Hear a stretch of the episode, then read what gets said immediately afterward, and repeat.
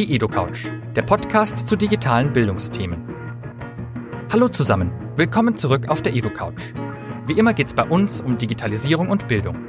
Heute sprechen wir mit dem Unternehmer und Autor Frank Thelen, den die meisten wahrscheinlich durch die Fernsehshow Die Höhle der Löwen kennen. Während Frank Thelen beruflich extrem erfolgreich ist, war seine Schulzeit nach eigener Aussage das Gegenteil. Mittelmäßiger Schulabschluss, abgebrochenes Studium, alles eher schlecht.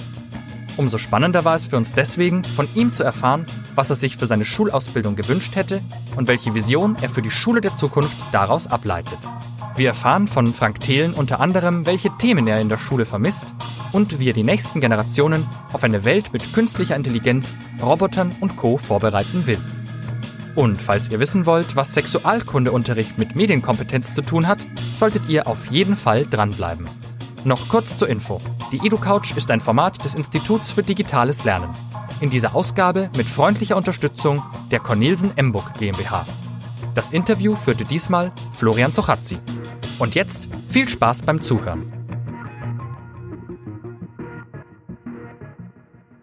Ich freue mich sehr, dass wir heute den Unternehmer, Innovator, Buchautor, Fernsehunterhalter, wahrscheinlich habe ich ein paar Dinge vergessen, Frank Thelen bei uns auf der EdoCouch haben und ich werde ihn nicht mit den Standardthemen belästigen. Ich danke dir. Ich hatte schon vermutet, dass du in den letzten Tagen und Wochen relativ oft über dein Buch und deine Fernsehsendungen und so gesprochen hast. Das werden wir heute nicht tun. Ja. Oder nur anreißen vielleicht. Ja. Ich möchte mich mit dir heute über Schule und Bildung der Gegenwart und Zukunft ja. unterhalten. Wir steigen mal mit einer persönlichen Frage ein und zwar, bei so einem super, super erfolgreichen Typen wie dir müsste man ja davon ausgehen, dass du extrem gut in der Schule warst und im Studium und wahrscheinlich sogar schon in der Früherziehung und im Kindergarten. Ja. Ist es korrekt? Nein, das Gegenteil ist der Fall. Ähm, ähm, also ich, ich, war weder im Kindergarten gut, ähm, da ähm, war ich nicht, also habe ich nicht am besten ähm, Glockenspiel gespielt oder was auch immer. Und äh, in der Schule bin ich dann aufs Gymnasium gekommen, weil ich eine Schwester hatte, die sehr gut war und ähm, bin dann aber von äh, diesem Gymnasium runtergeflogen auf die Realschule, habe da dann einen mittelmäßigen Abschluss gemacht und dann hat mein Vater gesehen, dass ähm, was wird aus dem Jungen und hat dann gesehen, dass eine neue Schule aufgemacht wurde in äh, Bonn, meinem Heimatdorf sozusagen. Und ähm, habe mich dann auf so eine Schule getan für Computersachen und äh, da habe ich dann einigermaßen geschafft. Zwischendurch habe ich auch noch ein Studium abgebrochen, also äh, das ist eher alles schlecht alles schlecht. Was hätte man denn damals anders machen müssen mit dem kleinen Frank, dass er schon Spaß und Erfolg in der Schule gehabt hätte und vielleicht heute noch erfolgreicher wäre? Oder ist tatsächlich vielleicht der Misserfolg in der Schule auch Teil deines heutigen Erfolgs? Nein. Ich glaube, das ist Blödsinn. Ich glaube, dass, dass äh, wenn ich eine gute Ausbildung gehabt hätte und Spaß dabei gehabt hätte, die Sachen deutlich besser noch gelaufen, hätten laufen können. Und dass ich überhaupt das alles so geschafft habe, war auch eine Menge Glück. Und es wäre toll, wenn ich hätte weniger Glück haben müssen und mehr Können gehabt hätte. Äh, was hätte man anders machen müssen? Man muss mich begeistern. Ähm, man muss sagen zum Beispiel, hey, wir bauen in diesem Schuljahr ein Flugzeug. Und wenn man ein Flugzeug bauen kann, muss man verstehen, warum es fliegt und wie es fliegt. Und man muss äh, die Mathematik dahinter stehen, die Physik. Ähm, und ähm, da, da einfach die Leute abholen mit einer, mit einer Begeisterungsfähigkeit und auch erklären, dass da irgendwas rauskommt, was man da baut. Ja? Oder ähm, man, man baut ein, ein Projekt und sagt, wir bauen äh, ein Theater oder führen danach das Stück auf. Also ich glaube, so dieses Machen, auch umsetzen und nicht nur dieser Frontalunterricht. Holt jetzt die Bücher raus, Seite 23, äh, habt ihr das alle zu Hause auswendig gelernt? Äh, das hat mich einfach verloren. Das heißt, wir müssten intrinsische Motivation an ganz konkreten Problemen, Projekten und so weiter in die Schule bringen. Ist das das Plädoyer dafür? Ja, 100 Prozent. Das ist, glaube ich, das, wozu lerne ich eigentlich den ganzen Kram? Also was ist das Ziel? Weil als ich als Kind mich einfach dahin zu setzen und zu sagen, du lernst das jetzt ohne, ohne Wissen wozu, da habe ich dicht gemacht. Das rote Lateinbuch. Ja. Ich habe das Buch gelesen, so, um es jetzt mal zu erwähnen. Ja, ja, genau. Das rote Lateinbuch ist natürlich, ich meine, das kennt ihr alle. Ich meine, das ist der Hammer. Ne? Du sitzt dann da und sagst, sum es es, sumus es es sund und äh, keiner wird jemals mehr diese Sprache sprechen und das ist schon brutaler Blödsinn. Welche Rolle spielt Lernen heute für dich und wie lernst du heute? Ich lese Bücher, äh, teilweise. Ähm, ich spreche mit intelligenten Köpfen über, ähm, über Themen. Ich gucke mir TED Talks an, ich ähm, höre Podcasts, also an allen möglichen Stellen ähm, ja, versuche ich halt einfach neue Themen aufzugreifen und von deutlich besseren Leuten zu lernen. Aber das wäre dann themengeleitet und nicht mediengeleitet. Also nur ja. Podcast oder nur Zeitung oder? Ja, genau. genau. Also ich, äh, ich komme ja, ich komme eher von den von den Themen. Ah, na, wobei, wenn jetzt zum Beispiel äh, blöde Sache, aber wenn du jetzt im Auto sitzt, kannst du halt nicht lesen. Oder fährst einen Tesla, der Self-Driving, aber ansonsten kannst du eigentlich, eigentlich nicht lesen. Äh, deswegen schon auch, wann hat man und wann hat man noch Muße und sagt zum Beispiel, jetzt sitze ich mal hier mit einem Glas Rotwein und möchte gerne ein Buch lesen. Oder jetzt fahre ich halt von A nach B und deswegen kann ich halt nur hören. Dann hat man halt eher einen Podcast oder ein Audiobuch. Das wäre so eine Art Medienkompetenz. Ähm, was glaubst du, dass die Menschen in der Zukunft oder für die Zukunft lernen müssten? Welche Arten von Kompetenzen werden sie brauchen? Ja, ähm, die Menschen müssen breit ausgebildet werden, das heißt äh, möglichst viel erlebt haben. Also natürlich eine Grundausbildung, die wir auch schon relativ gut haben, Mathematik, Physik, Chemie, Geschichte. Aber keine Experten tief gehen, sondern breit das Thema einmal grob verstanden. Aber uns fehlt Wirtschaft. Was ist ein Vertrag? Wie funktioniert eine Firma? Uns fehlt Softwareentwicklung. Ich will nicht alle zu Software-Experten machen, das wäre totaler Blödsinn. Aber genauso wie ich auch ein Grundmaß an Geschichtsbildung habe, was sehr schlecht ist, weil ich an der Schule nicht gut war, aber die guten Schüler haben eine gutes, gute, gute Fundament, Idee von der Geschichte. Genauso wie von Chemie oder Biologie. Und das ist genau das, was ich auch für Softwareentwicklung will, dass jeder eine ein Grundidee davon hat, was eigentlich dieser Code ist. Weil man kann es in wenigen Wochen einigermaßen begreifen, lernen und es wird dein Leben verändern, weil du weißt, wie es funktioniert. So ist auch dein Leben verändert, wenn du mal Politik gehabt hast, weil dann weißt du halt, ah, da gibt es irgendwie eine Regierung und die wird gewählt und so. Dieses Grundverständnis von Wirtschaft, dieses Grund vielleicht sogar von Recht, von deinem Körper, was glaube ich auch noch nicht genug in der, in der, Ernährung zum Beispiel, total krass. Die Leute haben so wenig Ahnung von Ernährung und äh, von Softwareentwicklung, das möchte ich gerne haben, dass, es, dass die Schule noch breiter wird und nicht mehr so in die Tiefe geht, weil wir wissen gar nicht, was wir in Zukunft brauchen. Selbst das Programmieren, ob man überhaupt noch programmieren sollte, äh, ist eine große Frage, äh, ob die künstliche Intelligenz das nicht besser kann. Das Einzige, was uns als Menschen ausmacht, ist unsere Intuition, unsere, unsere, unsere, dass wir Geschichten erzählen können, dass wir hier sind, wer wir sind, dass wir positive Energie haben. Also mehr als Gesamtheit des Menschen, als jetzt, das ist der Experte für Mathematik. Und ähm, deswegen ist es so wichtig, dass wir breit aufgestellt sind und ähm, dafür fürs Leben gerüstet sind. Wie ist es denn mit so spezielleren Digitalthemen? Also ich konstruiere mal einen Fall. Sollten wir uns nicht auch mit zum Beispiel digitaler Öffentlichkeit und wie sie funktioniert beschäftigen in der Schule? Also zum Beispiel kommt irgendein Comedian und macht sich über irgendwelche Social-Media-Posts zum Beispiel lustig. Mhm. Ist einfach mal so konstruiert. Ja. Ähm, sollten wir da in der Schule auch schon mal lernen, damit so, mit solchen Dingen umzugehen, mit solchen Öffentlichkeitsmechanismen im Digitalen und wie könnte man sowas tun? Also, äh, total mega wichtig, Medienkompetenz, weil teilweise ähm, gehen die jungen Leute hin und verstehen gar nicht, wenn die auf Facebook irgendwas posten, dass das die Welt sehen kann. Und diese Medienkompetenz aufzubauen, ist extrem, ähm, extrem wichtig. Und äh, es gibt dort äh, glücklicherweise auch, ich glaube es heißt BG 2000 oder 3000, das ist ähm, von einer Freundin von mir aus, aus Bonn, ähm, die in die Schulen geht und diese Medienkompetenz reinbringt. Es gibt eine, eine Verena Pauster, die dort sehr viel macht.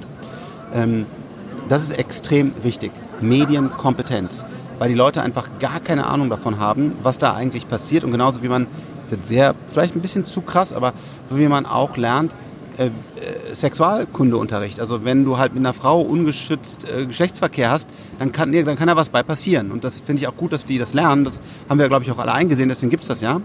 Aber genauso muss man auch sagen, was passiert eigentlich, wenn du bei Instagram den Senden-Button drückst? Oder wie funktioniert das eigentlich? Was ist eigentlich ein Influencer?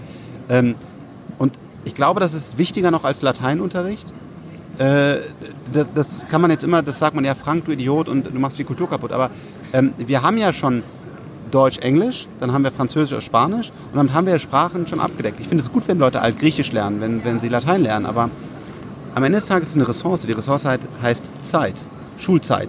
Und in dieser Zeit würde ich lieber sowas noch unterbringen und dafür andere Fächer weniger machen oder runterfahren, damit die Kinder möglichst breit rausgehen. Mir ist sehr, sehr wichtig zu sagen, weil das manche denken, ich will aus, alle, aus jeder Schule eine Programmierschule machen. Totaler Blödsinn, sondern ich will, dass es ganz bereit ist und dass die Kinder für die Zukunft, die ungewiss ist, vorbereitet sind. Das heißt, das, ich, ich höre da auch so ein bisschen raus, das ist auch eine Schule, in der viel Musik und Rausgehen und ja. Laufen und Wald und so.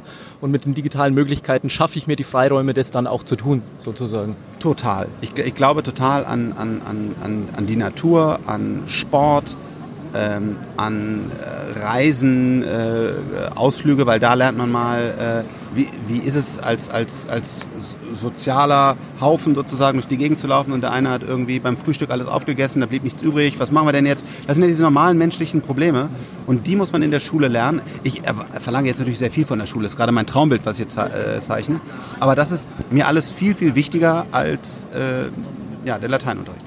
Ich werde noch mal ein Stück grundsätzlicher. Ähm, welche Technologien werden in der nächsten Zeit die Welt verändern? Mhm. Und damit natürlich auch die Schule mit verändern, obwohl Schule natürlich ein unglaublich langsames Konstrukt ist. Ja. Aber was, was, auf was müssen wir unsere Augen richten? Ich habe das im Baukasten der Zukunft in, in meinem Buch ähm, aufgeführt, weil mir das so wichtig ist. Die wichtigsten Sachen sind künstliche Intelligenz. Also der Computer wird intelligent werden. Das ist sehr schwer zu verstehen, was da passiert, wie lange das dauert, so ich dort zu beschreiben. Also künstliche Intelligenz. Dann ähm, Roboter. Roboter sind heutzutage ein totaler Kindergeburtstag. Wir haben mal so einen, so einen Roboter, der, der, der, der staubsaugt dann für uns oder so. Aber wenn man sich Boston Dynamics zum Beispiel anguckt, die haben gerade heute wieder ein, ein Video veröffentlicht. Das ist unfassbar, ähm, in welche Richtung das Ganze läuft. Und ähm, das heißt also so eine künstliche Intelligenz in Kombination mit Robotern und dann 5G, dass die wirklich immer vernetzt sind, dass es sehr, sehr günstig wird, sich zu vernetzen, sehr zuverlässig. Ähm, das wird einfach unser Leben so radikal verändern, wie es leider oder glücklicherweise die Menschheit noch nie erlebt hat. Also selbst ein Zweiter Weltkrieg hatte in die Menschheit nicht so einen großen Impact, wie wenn man diese ganzen Verbindungen, danach kommt ja noch der Quantencomputer, mit dem wir neue Materialien entwickeln werden und so weiter. Das ist ja ein riesen Baukasten äh, der dann zusammenkommt und auf einmal interpoliert und dann bums hat man fliegende Autos. Ja, aber man hat auch viele andere Dinge, die auch manchmal nicht so gut sind. Aber was würde das für Schule bedeuten? Werde ich dann von einem intelligenten Computer unterrichtet? Das kann ich dir leider nicht sagen, ähm, sondern äh, das kann sein, dass das ein intelligenter Computer ist. Das kann, ich glaube, wir brauchen mehr ähm, interaktive Lernmaterialien in den Schulen, weil nicht jeder Lehrer kann in allen Dingen exzellent sein.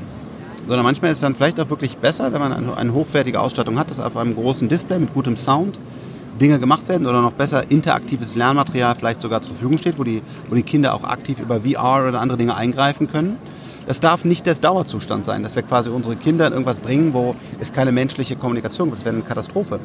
Aber ähm, in der Woche jeden Tag irgendwie eine Stunde zum Beispiel zu sagen, da gehen wir an, an, an diese Sachen, Systeme ran, weil da lernen wir, wie der menschliche Körper funktioniert, in einer besseren Art und Weise, als es mir ein Lehrer jetzt hier leider zeigen kann. Das ist, ist immer die Mischung und ich glaube, ihr hofft, ihr merkt, ich, ich will die Persönlichkeit breit, breit ausbilden, weil einfach die Zukunft so ungewiss ist und ich kann jetzt nicht sagen, früher hätte man gesagt, äh, mach Mathematik, äh, die werden gesucht oder äh, Physiker sind die nächsten Jahre. Äh, das, das gab es ja auch so. Das war ja dann wirklich absehbar oder du wirst mal Anwalt oder so. Es tut mir total leid, das wird es nicht mehr geben. Ich kann dir einfach keinen Beruf sagen, den es in den nächsten 100 Jahren noch gibt. Also außer jetzt vielleicht Geschichtenerzähler, weil ich glaube, Geschichtenerzähler werden bleiben, weil das kann der Computer nicht. Ich weiß, auch das kann die künstliche Intelligenz, aber ich glaube, da wird irgendwie der Computer noch bleiben. Aber es gibt so wenig Dinge, wo, wo ich dir sagen kann, was in Zukunft eigentlich unser Leben bestimmt. Und ich bin ja relativ nah dran an der Zukunft, ähm, dass wir die Kinder einfach breit ausgebildet mit einer positiven Grundhaltung ähm, ins Leben schicken müssen. Meine letzte Frage wäre ein Stichwort, das du schon selber gegeben hast, VR. Mhm. Ich persönlich glaube, dass VR einen sehr, sehr hohen Impact auf die Menschheit haben wird, weil es äh, so viele dieser Menschheitsträume von der Zeitreise bis, ich will gar nicht, mhm. wo auch immer hin, äh, möglich machen wird. Und dass Leute auch ganz, ganz, ganz viel Zeit in VR verbringen werden. Und ähm, wo, wo, siehst du da die Potenziale, aber auch die wirklichen Risiken für Bildung? In so einer Technologie? Oder glaubst du, dass VR gar nicht so ich muss kommen sagen, wird? Ja, da, ich muss sagen, da bin ich unsicher. Ähm, also eine, dass eine Blockchain Daten, die dort sinnvoll gespeichert sind, gespeichert werden, dass eine künstliche Intelligenz kommt, dass Roboter kommen und so, da bin ich mir 100% sicher, dass alles so kommt. VR kann ich dir nicht sagen. Es ist ja heutzutage schon komisch, so eine VR-Brille aufzuhaben und unser Kopf bekommt Kopfschmerzen. Teilweise, teilweise nicht, genau. Und das ist die Frage, kriegen wir die Technik so gut hin und so seamless hin, dass ich wirklich vergesse, dass ich diese Brille aufhabe und einfach zwei Stunden durch irgendein Oper, Opernhaus laufe oder, oder in die Steinzeit wieder reingehe und erlebe, glaube ich schon. Also wahrscheinlich wird das so sein, wahrscheinlich schon. Und da kann man einfach eine Menge, ich meine, überleg mal, da geht ja zum Beispiel ein Kind hin und erlebt die Steinzeit. Und je nachdem, wie weit sich das System entwickeln, können die sogar mit, mit Steinzeitmenschen interagieren und so. Also ich meine, das ist schon, mit so einem Kind willst du dann eher über die Steinzeit sprechen, als mit jemand, der, der nur platte Bücher gelesen hat, weil er wirklich darüber was erzählen kann. Und du hast halt die 100 teuersten Experten aus diesem Bereich, die sich in einem Team zusammenfügen, was viel Geld hat, um genau einmal diesen Content so zu bauen, also dann millionenfach ausgespielt und dadurch eine sehr, sehr hohe Investition. Im Grunde genommen ähnlich wie heutzutage ein Hollywood-Buster, ein James Bond oder sowas. Ne? Der ist ja so toll, weil da einfach ein unendliches Budget dabei ist. Wenn wir das in die Bildung kriegen, das wäre schon ein Hammer. Von daher glaube ich schon, ja, gerade im Bildungsbereich, ist ein guter Punkt.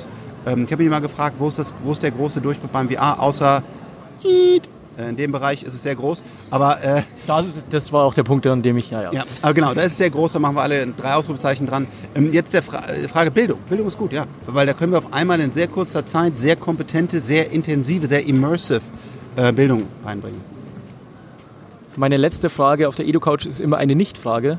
Und zwar die Aufforderung, was wäre denn noch wichtig zu sagen auf, diesem, auf dieser Couch zum Großthema Bildung?